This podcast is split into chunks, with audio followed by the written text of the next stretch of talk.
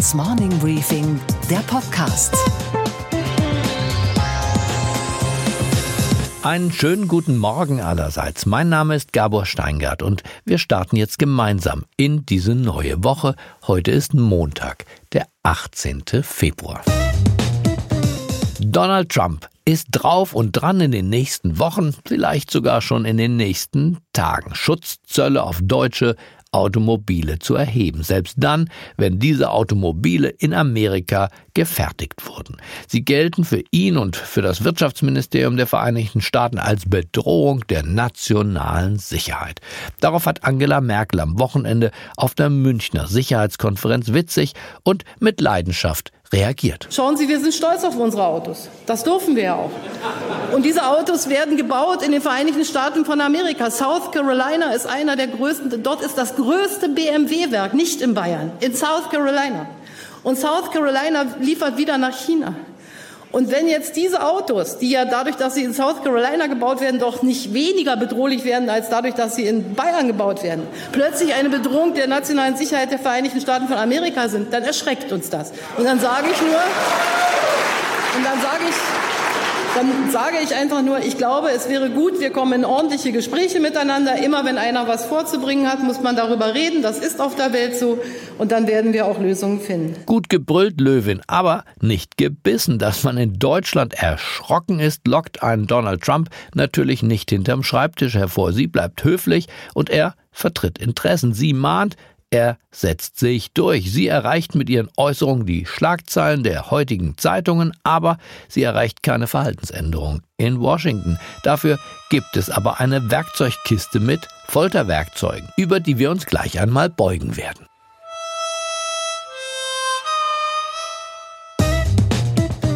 Unsere Themen heute. Die Münchner Sicherheitskonferenz und was wir dort über den Zustand der Welt lernen konnten, die amerikanische Börse und was wir dort für diese Woche zu erwarten haben. Und warum in Berlin den großen Wohnungsgesellschaften womöglich die Enteignung droht. Was für Deutschland die Automobilindustrie ist für Amerika die Digitalwirtschaft. Die großen Firmen im Silicon Valley und in Seattle, also Microsoft, Apple, Amazon, Facebook und Google, sind für die amerikanische Volkswirtschaft mittlerweile von zentraler Bedeutung. Und zugleich fügen diese Unternehmen der europäischen Wirtschaft zum Teil schweren Schaden zu. Sie nutzen nämlich das geistige Eigentum von Autorinnen und Autoren in aller Herren Länder für ihre Suchmaschinen und später dann auch für den Verkauf von Werbung neben den Suchergebnissen Ergebnissen, ohne dafür diese Autorinnen und Autoren zu entschädigen.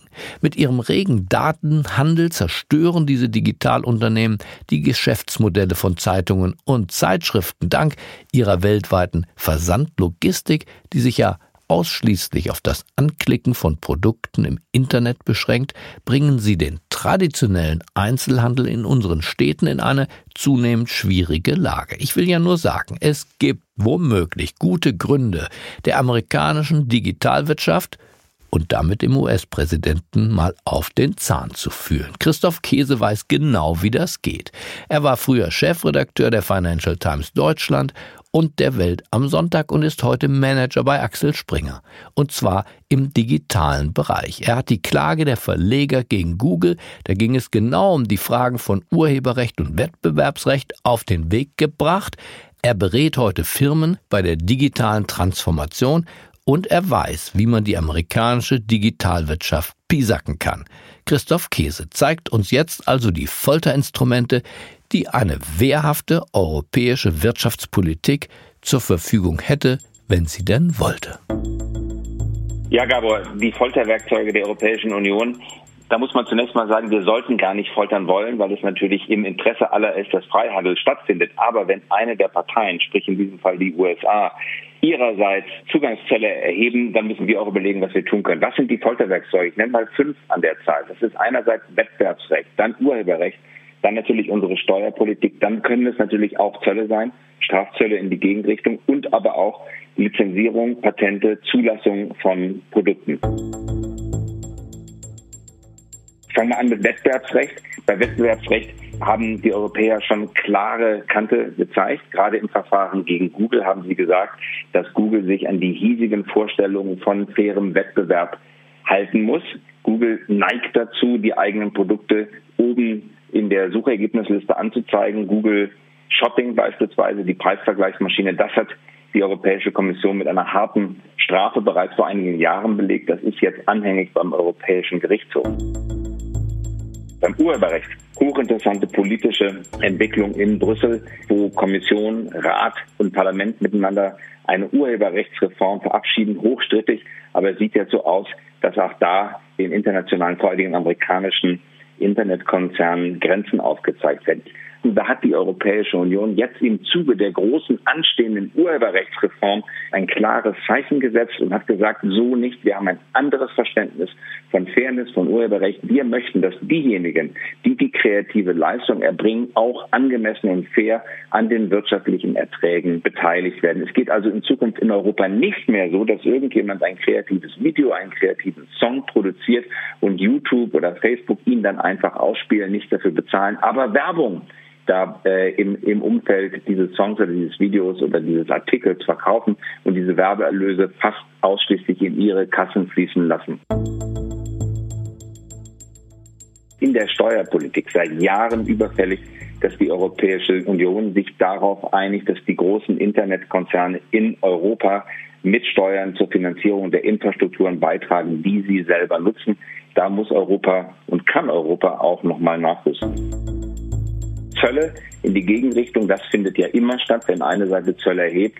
Das geht relativ leicht, das nennt man dann ja Handelskrieg, aber wir dürfen uns nichts vormachen, das ist immer zum Schaden der eigenen Bevölkerung, wenn die USA Stelle auf Zölle auf deutsche äh, Autos erheben, dann haben die Konsumenten in den USA das Nachsehen, weil sie halt diese wunderbar produzierten und designten Autos nicht mehr kaufen können. Umgekehrt wäre es genauso, wenn wir eine iPhone-Steuer einführen würden oder eine Google- oder Facebook-Steuer, dann könnten wir die Produkte auch nicht mehr in dem gewohnten Umfang, zumindest nicht zu den gewohnten Preisen benutzen. Und das schädigt den Konsumenten. Bei Handelskriegen verlieren alle. Letztens äh, Lizenzen und Patente. Ähm, denken wir beispielsweise an den Markt für Pharmazeutika, für Medikamente. Da leben beide Seiten des Atlantiks davon, dass gute Entwicklung, gute Medikamente dann auch schnelle Zulassungsverfahren bekommen, natürlich unter aller gebotenen Sicherheit.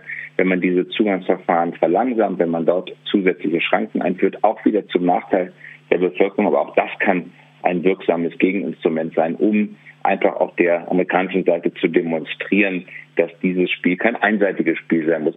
Kurzum, wir sind längst nicht so machtlos, wie wir das glauben. Wenn wir uns ärgern, und wenn nichts anderes mehr geht, aber auch wirklich nur dann als Ultima Ratio, kann Europa auch härtere Instrumente auffahren.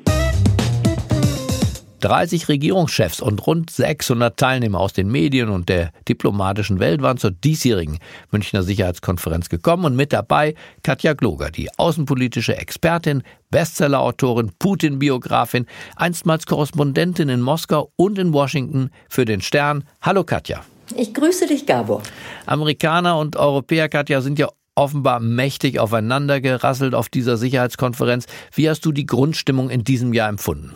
Der Schock der vergangenen Jahre, zum einen über die äh, Ukraine-Krise, Putins Annexion der Krim und zum anderen über die Wahl Donald Trumps in den Vereinigten Staaten, ist ein bisschen überstanden. Aber was man sehr wohl spürt, ist eine Grundanspannung, so eine Nervosität, eine Unsicherheit, als ob wir in einer Zeit einer wirklichen Epochenwende leben und auf schwankendem Boden stehen und nicht wissen, wohin es geht in Zukunft. Amerika hat ja kurz vor dieser Konferenz den INF-Vertrag zur Vernichtung aller landgestützten Raketen mit kurzer mittlerer Reichweite gekündigt. Droht jetzt ein neues Wettrüsten? Ist das thematisiert worden in München? Eines der ganz äh, großen Themen, Gabor, äh, die Vereinigten Staaten haben den INF-Vertrag gekündigt, weil sie, äh, und nach allem, was man weiß, auch nicht ganz zu Unrecht, Russland beschuldigen, selbst den INF-Vertrag seit Jahren zu brechen. Niemand in München, soweit ich das nachvollziehen konnte, geht davon aus, dass dieser Vertrag noch zu retten ist. Keine der beiden Seiten hat ein wirkliches, echtes, dauerhaftes Interesse daran. Und damit fällt also eine wichtige Säule der Sicherheit für Europa potenziell in sich zusammen. Ähm, die viel sagen, größere Gefahr, ähm, die die Experten hier sehen, ist das andere große ähm, Abrüstungsabkommen, das in äh, zwei Jahren zur Verlängerung ansteht. Da geht es um die Reduzierung der, der, strategischen Atomsprengköpfe. Und die Sorge ist groß, dass äh, die beiden Seiten sich nicht auf eine Verlängerung einigen. Und dann wären wir in einer Welt, in der es keine Kontrolle und keine Begrenzung mehr gibt, ähm, was ähm, atomare Rüstungen betrifft. Vor allem Russland nutzt ja diese Sicherheitskonferenz traditionell für Signale in Richtung Westen. Du bist Putin-Biografin, hast viele Bücher über Russland geschrieben. Welche Signale hast du aus dem Innersten sozusagen des Kreml hier in München empfangen können? Ähm, Außenminister Sergei Lavrov war ja fast jedes Jahr, er war hier hat seine Rede abgelesen und es war leider Gottes, muss man sagen, es war die alte Abfolge der Beschuldigungen, was der Westen alles falsch gemacht hat. Also wer auf positive Signale mhm. gewartet hat von Seiten Moskaus, der wurde in diesem Jahr zumindest enttäuscht. Dafür war Angela Merkel deutlich klarer und engagierter als sonst, schreiben zumindest die Zeitungen. Wie haben die anderen Teilnehmer das empfunden? Hast du da mit anderen sprechen können? Ja, ähm, unter anderem habe ich äh, getroffen äh, Timothy Galton Ash, den britischen Historiker und Beobachter der Weltenläufe, der unverbesserlich und unverwüstlich optimistisch bleibt, was eine mögliche Verhinderung des Brexit betrifft und ansonsten das Wort für diese Konferenz geprägt hat. Man muss es einmal langsam ausbuchstabieren, ähm, um es nachvollziehen zu können, nämlich das Wort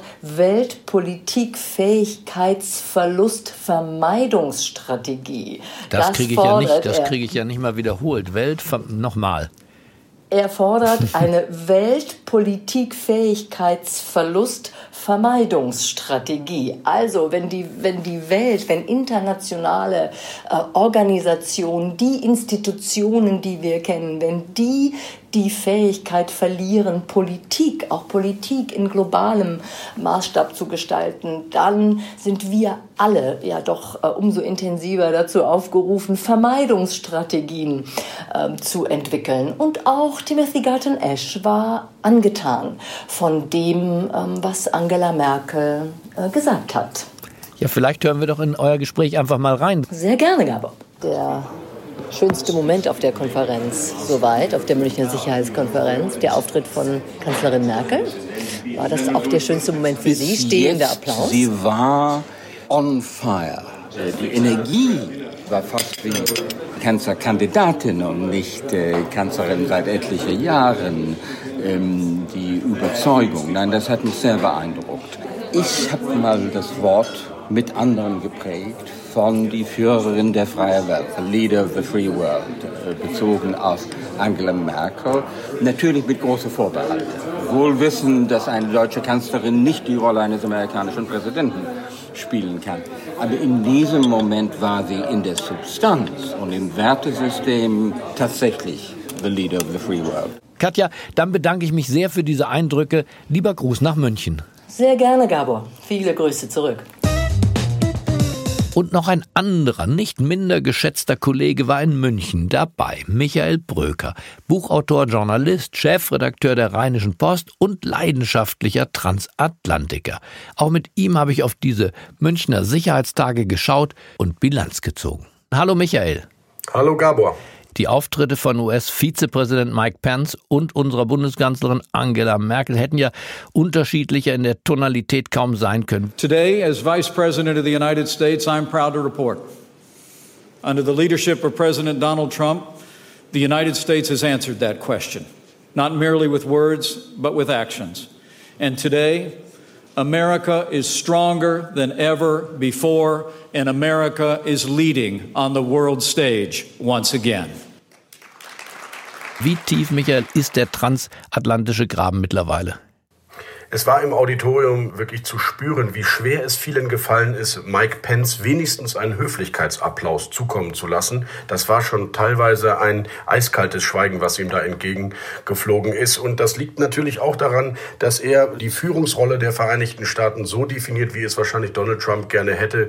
Wer mir in meinen Punkten, in meinen Positionen nicht folgt, ist gegen mich und äh, Diskussionen und Argumente austauschen. Das war gestern, das machen wir nicht mehr. Mike Pence hat sein äh, Programm runtergespult und die Kanzlerin, die danach auf die Bühne kam, war einigermaßen entsetzt. Nicht nur über die Zölle, die auf deutsche Autos äh, verhangen werden, die in den USA gebaut werden, sondern auch über einseitige Aktionen bei der Gaspipeline oder beim INF-Treaty mit Russland. So wenig miteinander wie zwischen diesen beiden Administrationen habe ich auch selten erlebt. Allerdings gibt es viele, wie zum Beispiel der frühere Botschafter John Emerson oder John Kerry oder auch Joe Lieberman, der da war, die gesagt haben, wartet ab. Auf der Basis darunter funktionieren die transatlantischen Beziehungen, die Zivilgesellschaft, die Institutionen arbeiten miteinander, obwohl es oben, ganz oben so wenig miteinander und so wenig Kommunikation gibt. Aber die Münchner Sicherheitskonferenz ist ja auch ein Forum, wo spontaner Austausch normalerweise stattfindet. Wie war das denn in diesem Fall? Mike Pence, hat er sich den Fragen gestellt? Wurden kritische Fragen auf ihn abgefeuert? Nein, ganz im Gegenteil. Es war striktes Programm. Mike Pence kam rein, durchgeschleust durch die Räumlichkeiten, ging auf die Bühne, hielt seine Rede, die er minutiös abließ und war danach wieder weg. Es gab ein kleineres Gespräch mit Angela Merkel, auch mit Ivanka Trump und den Beraterinnen und Beratern von Angela Merkel. Danach hat er einige Staatschefs wohl auch zu vertraulichen Gesprächen getroffen. Zu einem öffentlichen Diskurs kam es überhaupt nicht. Selbst der Konferenzchef Wolfgang Ischinger konnte nach seinem Auftritt Auftritt nicht noch Fragen an den Redner stellen, wie es eigentlich üblich gewesen wäre bei diesem Format. Von Miteinander und Kommunikation war wirklich nichts zu spüren. Früher sind ja die Chinesen auf diesen Sicherheitskonferenzen so aufgetreten. Würdest du den Auftritt des Vizepräsidenten als Affront gegenüber den Deutschen bezeichnen? Es war schon nah dran an einem Affront. Es war unterkühlt, es war kaum spontan und die Gastgeberrolle, die Deutschland ja in dem Fall auch innehat, die hat er überhaupt nicht gewertschätzt. Und es war ausgerechnet der Chinese, das äh, Mitglied des Politbüros, der auf der Bühne über Multilateralismus sprach, über Kooperation und Miteinander und sich auch den Fragen des Publikums stellte, auch kritischen Fragen stellte. Und das sind natürlich Achsenverschiebungen, die wir da erlebt haben, die äh, am transatlantischen Fundament rütteln. Die Kanzlerin hat sich erschrocken gezeigt über die Strafzölle auf asiatische, aber eben auch europäische Automobile, die nun angedroht sind und wahrscheinlich jetzt auch wohl kommen. Hat das die amerikanischen Teilnehmer eigentlich in irgendeiner Weise beeindruckt? Ist darauf irgendjemand eingegangen, auf die Erschrockenheit der Bundeskanzlerin? Ja, der amerikanische Vizepräsident früherer Tage, nämlich Joe Biden, hat sich mehr oder weniger auf der Bühne dafür entschuldigt, dass die Handelspolitik so einseitig kommuniziert wird. Man kann ja darüber reden, ob Handelsverträge fair oder unfair mal geschlossen wurden oder ob sie aktualisiert werden sollten. Aber dass man Autos aus Deutschland als nationales Sicherheitsrisiko eventuell betrachtet, obwohl diese Autos in großen Stückzahlen in den USA gebaut werden, ist nicht nur ein Affront, das ist eigentlich schon eine Unverschämtheit. Und Joe Biden hat gesagt, es kommen wieder bessere Tage. Er hat sich eigentlich für den Auftritt, vielleicht nicht von Pence, aber zumindest für diese Handelspolitik des amerikanischen Präsidenten eigentlich entschuldigt danach. Du hattest die Gelegenheit, am Rande der großen Plenarsitzungen mit dem ehemaligen Außenminister John Kerry zu sprechen. Worüber habt ihr gesprochen, Michael? Vielleicht können wir in dein Interview mal reinhören. Sehr gerne. This was started being a transatlantic family meeting in 1963. Is it still a transatlantic family which we are experiencing? Well, I'd call it an extended family. In my vision, the transatlantic alliance will expand its operations of interest and by necessity have to bring more nations to the table in order to provide the security we need, like cyber, mm-hmm. climate change, terrorism, migration, development issues. Mm-hmm. Those are all security issues. And, and what we see, the divisive politics, let's say, uh, on the Iran issue or the gas pipeline issue between Europe and the USA, is it only issues or is it kind of a warning of the end of the multilateralism? No, it's not the end of the multilateralism. It's a, it's an issue. It's a challenge. It's a particular difference of opinion, but it's not a showstopper for the purpose of the Atlantic Alliance. Ja, sehr interessant. Danke für diese Eindrücke aus München, Michael. Sag uns abschließend noch in einem einzigen Satz, mit welchem Gefühl hast du diese Sicherheitskonferenz verlassen? Irgendwie ist man ein wenig traurig, wenn man äh, diesen Ort verlässt, weil so viele Menschen eigentlich miteinander hätten reden können, wenn sie es wirklich gewollt hätten. Und das finde ich eigentlich schade. Dann bedanke ich mich bei dir für diese Einschätzung von vor Ort. Vielen Dank. Und was war heute Nacht an der Wall Street los?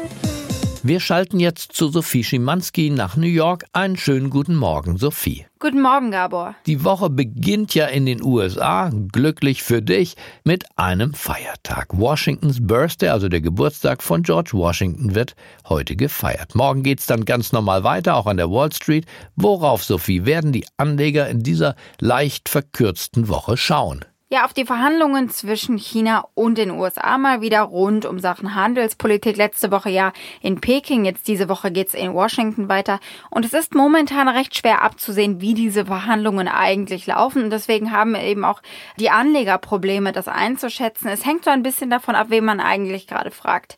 Der Druck ist ja aber so oder so ein bisschen raus, weil Trump sich offenbar ja bereit erklären wird, die Deadline im Notfall 60 Tage nach hinten zu verschieben. Wir bekommen am Mittwoch dann noch das Protokoll zur vergangenen Notenbank-Sitzung. Große Kursbewegungen erwarte ich da nicht. Einfach weil die Notenbank ja wirklich in letzter Zeit sehr konsistent war in ihrer Rhetorik, dass es eben erstmal mit den Zinsen nicht nach oben gehen wird. Schon eher könnten die Einzelhandelsumsätze etwas äh, verändern bei den Anlegern, weil das natürlich ein wichtiger Indikator dafür ist, wie gesund eigentlich die amerikanische Wirtschaft ist. Okay, Gabor. Und was hat dich heute Morgen wirklich überrascht? Dass 135 Jahre nach dem Tod von Karl Marx und knapp 30 Jahre nach dem Ende der SED-Herrschaft wieder von Enteignung die Rede ist. In Berlin will eine Initiative mit einem Volksentscheid dafür sorgen, dass die börsennotierte Wohnungsgesellschaft Deutsche Wohnen enteignet wird. Ja, enteignet wird, richtig gehört. Der Berliner Senat soll aufgefordert werden, 200.000 Wohnungen der Gesellschaft zurückzukaufen.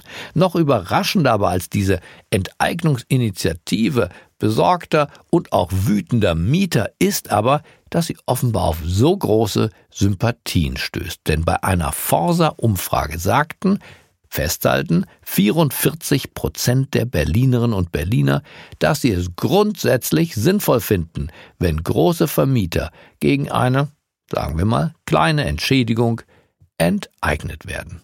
Naja, dass so viele Menschen und darunter eben auch Mieterinnen und Mieter, die gar nicht im Eigentum dieser Gesellschaft wohnen, so sauer auf ihre Vermieter sind, das darf man wohl mit Fug und Recht als ein Warnsignal unserer Gesellschaft empfinden. Die Vermieter in Deutschland und auch in Berlin haben offenbar nicht alles richtig gemacht. Ich wünsche Ihnen einen selbstbewussten Start in diese neue Woche. Bleiben Sie mir gewogen, auch wenn Sie Vermieter sind. Es grüßt Sie auf das Herzlichste. Ihr Gabor Steingart.